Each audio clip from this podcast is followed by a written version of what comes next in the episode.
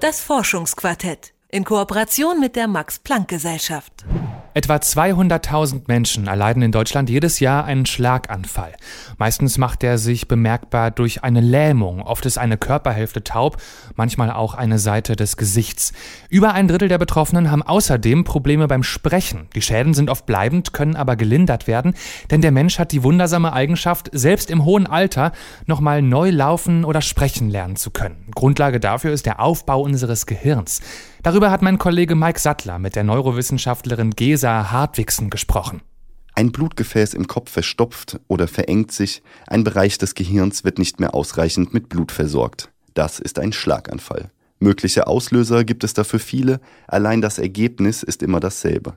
Der Schlaganfall ist letztlich ein massives Neuronensterben im Gehirn, sagt Gesa Hartwigsen vom Max Planck Institut für Kognitions- und Neurowissenschaften. Wenn dann ein Hirnareal von der Blutversorgung abgeschnitten ist, bekommt es keinen Sauerstoff mehr und keine Nährstoffe und die Zellen sterben ab. Das heißt, die Neuronen, die längerfristig 24 Stunden abgeschnitten sind, so ungefähr, die sterben und die sind dann auch irreparabel kaputt. Der Schaden ist dauerhaft, denn das Gehirn kann einmal abgestorbene Bereiche nicht mehr regenerieren. Und mit dem Gehirnareal verliert der Betroffene auch die Funktionen, die dort verarbeitet werden. Das kann nicht nur motorische Fähigkeiten betreffen, wie etwa das Laufen oder das Greifen, sondern auch die Fähigkeit zum Sprechen. Etwa ein Drittel der Schlaganfallpatienten leidet unter einer Form der Aphasie, dem Sprachverlust. Plötzlich fehlen dem Betroffenen buchstäblich die Wörter. Komplexe Sätze können weder formuliert noch verstanden werden.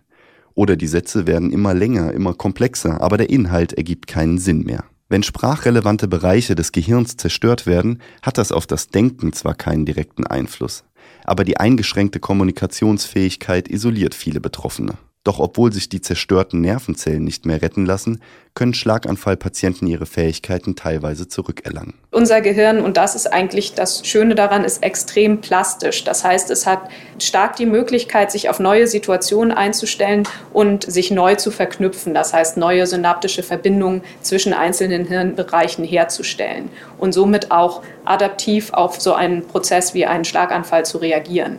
Auch im gesunden Zustand ist das Gehirn ständig dabei, sich zu verändern und neue Verknüpfungen aufzubauen. Wenn wir etwas lernen, verdichten sich die Verbindungen zwischen den Nervenzellen im angesprochenen Gehirnbereich. Oder es werden neue Verbindungen zwischen ganzen Bereichen geschaffen. Für den Sprachverlust ist diese Eigenschaft besonders interessant, denn als höhere kognitive Funktion ist die Sprache nicht in einem bestimmten Areal verortet. Das Sprachzentrum gibt es also gar nicht. Die neuesten Erkenntnisse sind, das Gehirn ist nicht so modular organisiert. Man hat ein Areal, das hat eine Funktion, also das klassische Sprachareal, sondern es sind ganz viele verteilte Areale, die zusammenarbeiten. Und tatsächlich ist es wahrscheinlich eher die Zusammenarbeit innerhalb so eines Netzwerks, die die Spezifität ausmacht. Fallen Teile dieses Netzwerks aus, kann es sich bis zu einem gewissen Grad neu konfigurieren, neu vernetzen. Nahegelegene und ähnlich aufgebaute Bereiche übernehmen die Funktionen der geschädigten Areale. Das Gehirn leistet damit schier Unglaubliches. Für Gesa Hartwigsen stellt sich nun die Frage, wie genau diese Umstrukturierung geschieht und wie man sie möglicherweise unterstützen kann, in möglichst effiziente Bahnen lenken.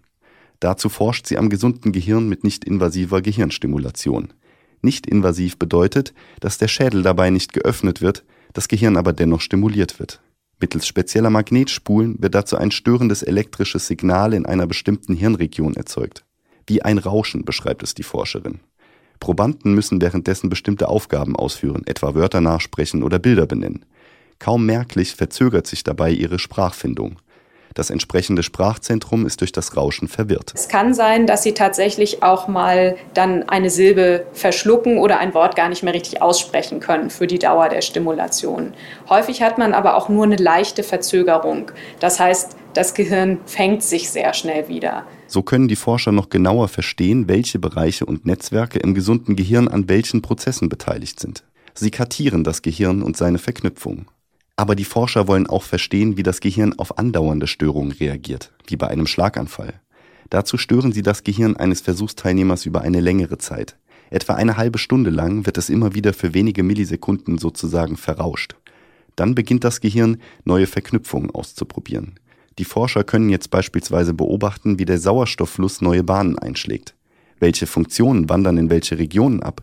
Macht es Sinn, das Gehirn bei diesem Umzug zu unterstützen? Indem man etwa Bereiche hemmt, die man für wenig effizient hält? oder andere Bereiche anregt. Im Experiment normalisieren sich die Netzwerke nach kurzer Zeit wieder, das Gehirn kehrt in seinen normalen Betrieb zurück. Was bleibt, ist ein tieferes Verständnis der zeitlichen Abläufe dieser Umstrukturierung. So ist es inzwischen etwa bekannt, dass sich bei einer Schädigung der linken Hirnhälfte automatisch die rechte Seite einschaltet, weil sie nicht mehr unterdrückt wird, obwohl das für eine Genesung vermutlich gar nicht sinnvoll ist. Es wäre also möglicherweise hilfreich, die Funktion der rechten Seite in einem solchen Fall zu unterdrücken. In Zukunft wäre es irgendwann mal denkbar, dass man diesen Patienten in Abhängigkeit davon, wie ihr Störungsprofil ist und in welcher Phase die gerade nach einem Schlaganfall sind, Elektroden aufklebt und sagt, während der Sprachtherapie stimuliere ich die ganze Zeit und damit könnte ich unterstützen, dass die Sprachtherapie quasi verbessert wird. Noch ist die Forschung nicht so weit, sagt Gesa Hartwigsen. Zum Teil, weil den Forschern einige Prozesse noch nicht ganz klar sind, aber auch deswegen, weil etwa die Technik fehlt, um das Gehirn wirkungsvoll positiv zu stimulieren. Aber es gibt zumindest Ansätze, das Gehirn in seiner plastischen Arbeit zu unterstützen. Auch wenn noch nicht ganz klar ist, welche Maßnahmen wann die besten Resultate bringen, die Forscher am Max Planck Institut für Kognitions- und Neurowissenschaften arbeiten daran. Mike Sattler war das mit einem Beitrag über Sprache und Neurowissenschaften.